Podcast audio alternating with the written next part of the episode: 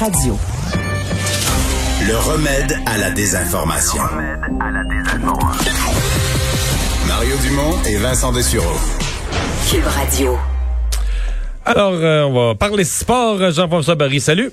Hey, bonjour, messieurs. Et à ce temps-ci de l'année, à chaque année, le magazine financier Forbes parle un peu de sport en donnant la valeur euh, des équipes. En fait, je pense qu'à chaque fois qu'on parle de la valeur des équipes, c'est à ce classement-là qu'on va se référer. En tout cas, moi, quand j'ai écrit sur le sujet, c'est dans, ce- c'est dans la- la- cette édition-là que je suis allé me référer.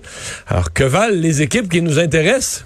Ben, euh, qui nous intéresse, et c'était aussi année de pandémie. On se demandait bien si ça allait avoir une, une influence sur la valeur des équipes. C'est pas vrai, ce vrai. qui euh, a trait aux Canadiens. Le Canadien n'a Qui, pas perdu euh, de valeur.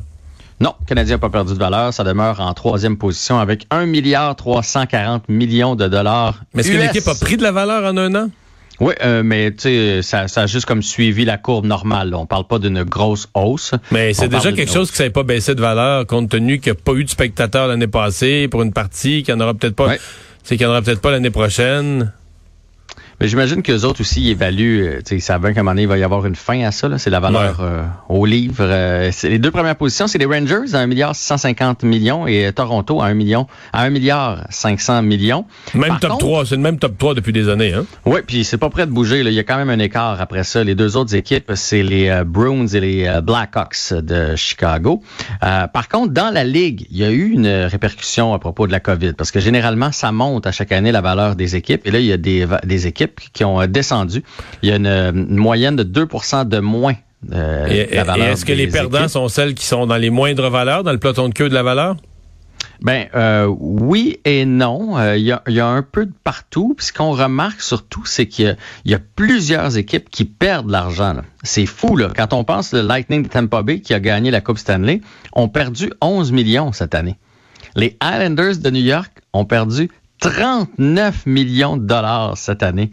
C'est beaucoup d'argent. La valeur moyenne des concessions, c'est 653 millions. Et la plus petite, là, celle qui vaut le moins cher, c'est les Coyotes de l'Arizona à 285 millions de dollars. Il y a neuf équipes cette année qui ont perdu 10 millions et plus. C'est le tiers de la ligue. C'est énorme. OK, donc ça, ça donne une idée. Est-ce qu'il y a des équipes, parce que là, on surveille toujours, ceux, ceux qui pensent à Québec l'ont toujours en tête, quelles sont les équipes les plus mal en point? Caroline, Floride, euh, Ottawa. Bon, là, tu nous as parlé, les Coyotes sont l'équipe qui vaut le moins. Oui, mais c'est toujours les mêmes équipes qui sont en danger. Puis c'est exactement les noms que tu as, nommés qui reviennent. Euh, où se situeraient les Nordiques là-dedans? Moi, je pense que les Nordiques seraient rentables. Le Moses de problème, c'est toujours le fait que la Ligue nationale va avoir des concessions à peu près partout pour élargir ses droits de télé. Puis malheureusement, le territoire du Québec, il est déjà couvert. Moi, je pense qu'à chaque fois qu'on évalue le cas des Nordiques, on se dit, ça va-tu rapporter plus de sous vraiment mettre une équipe pour les droits de télé? Non. Il y en a déjà une équipe qui représente le Québec. Je pense que c'est là où euh, malheureusement Québec a de la misère. Puis ce qui ressort aussi de cette étude-là, c'est que les cinq concessions de tête, Rangers, Toronto, Canadiens, Hawks et Bruins, eh ben, ces cinq équipes-là sont milliardaires et représentent le quart des revenus de la Ligue nationale de hockey. Ça, c'est vraiment beaucoup, là. Donc, 5 équipes sur 31 représentent le quart des revenus. Exact. C'est que ça, ça veut dire que tu as une coupe d'équipes après ça qui sont comme euh, ils font un peu de revenus ou ils sont euh, break-even en bon français. Là. Puis t'en as un pa- méchant paquet après ça qui, euh, qui tire de la patte. Donc, ça, ça fait un peu une ligue à une ligue à deux vitesses. Là. Puis c'est, quasiment fâchant. Je sais pas si toi tu as eu ce réflexe-là, mais de faire comme OK, nous autres, dans le fond, on finance les autres équipes. On finance des Tampa Bay de ce monde qui perdent de l'argent. Puis euh, on finance des Hurricanes de la Caroline. Puis en bout de ligne, ils ont gagné Les Hurricanes, ouais, Stanley. ok, ouais. C'est ça, les Hurricanes, perdent de l'argent cette année-là.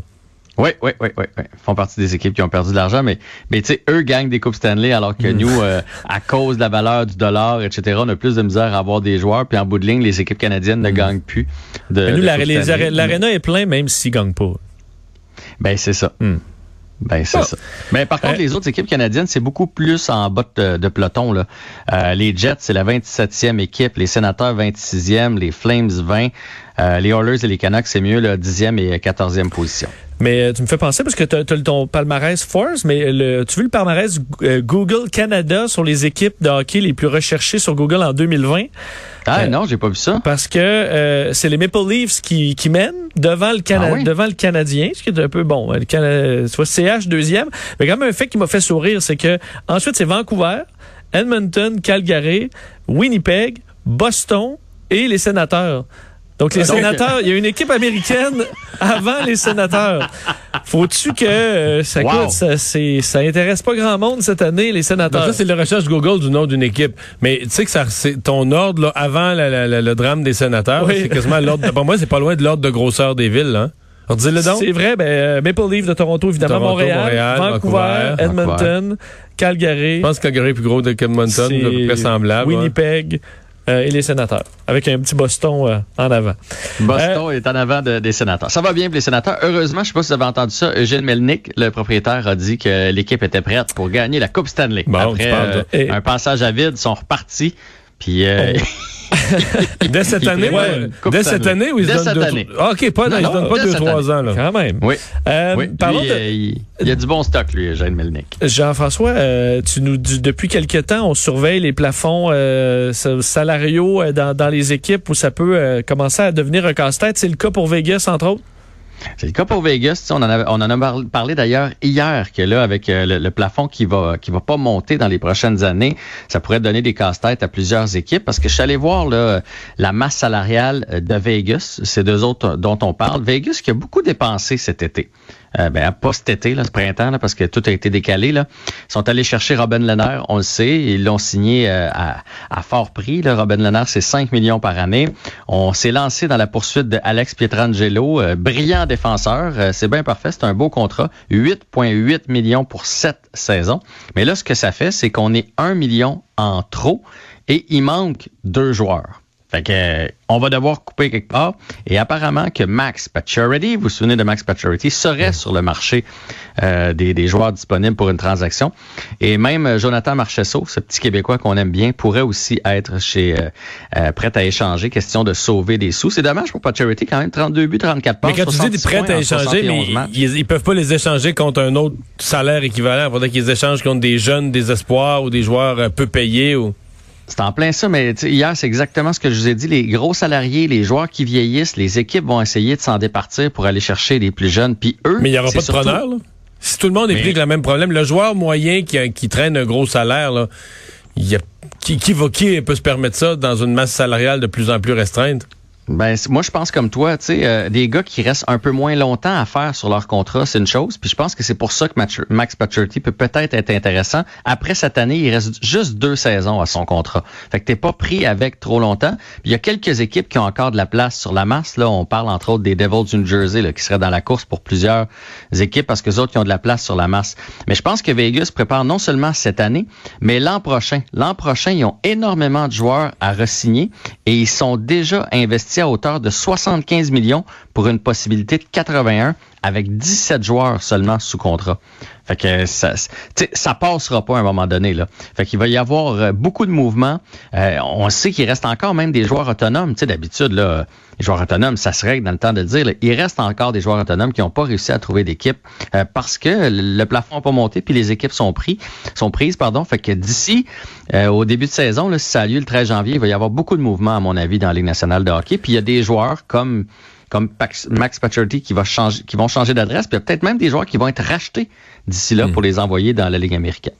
J'aimerais quelle est l'histoire de ce match dans la Ligue des champions au soccer européen. européen? Oui, mais j'en ai parlé un petit peu avec Pierre ce matin. C'est arrivé hier, dans le fond, entre euh, Paris Saint-Germain dans la Ligue des Champions et Istanbul. Euh, pendant le match, à la 15e minute, là, je pense au début du match, il y a un arbitre qui a décidé de mettre euh, l'entraîneur dehors, de lui donner un carton rouge. Et pour l'identifier, il a pointé du doigt en disant le négro là-bas. Bon, là, je veux juste oh. tout de suite dire, le négro, là, dans certaines langues, c'est, ça veut dire noir. Là, il n'a pas nécessairement utilisé le mot en haine. Là, mais il a quand même pointé en disant, le noir là-bas, là, toi, le noir là-bas, là, out. Et là, évidemment, ça a fait un, un tollé. Euh, et les deux équipes hier ont décidé de quitter le terrain par solidarité euh, pour montrer évidemment qu'on n'est pas d'accord avec ces propos-là et qu'on appuie euh, ce, ce, cet entraîneur-là de couleur. Donc, ils ont arrêté le match? Oui, les deux équipes ont quitté le match hier. Euh, les, les, joueurs se sont, se sont réunis puis ont décidé de faire front commun et de, de faire un, un, une énoncé, euh, un statement, comme on dit, et de quitter. Donc, le match était repris aujourd'hui avec euh, quatre nouveaux arbitres. évidemment, les joueurs ont, sont, sont sautés sur le terrain pour la période de réchauffement avec des chandails marqués non au racisme. Et après ça, il y a eu l'hymne national. Tous les joueurs étaient où est-ce que le grand cercle au, au centre du terrain, genoux à terre, point levé et euh, le match s'est terminé 5 à 1 pour Paris Saint-Germain, mais je pense que c'est plus le symbole. Euh, on l'a vu beaucoup du côté euh, des États-Unis, du côté américain, si on peut dire, mais en Ce genre de geste, ouais. Ouais, on n'a pas vu ça beaucoup. Donc là, c'est un, c'est un premier geste. Et l'arbitre, évidemment, va être rencontré et pourrait être suspendu. Vous serez pas surpris d'apprendre ça. Merci beaucoup. À demain. Salut, à demain. On fait une pause.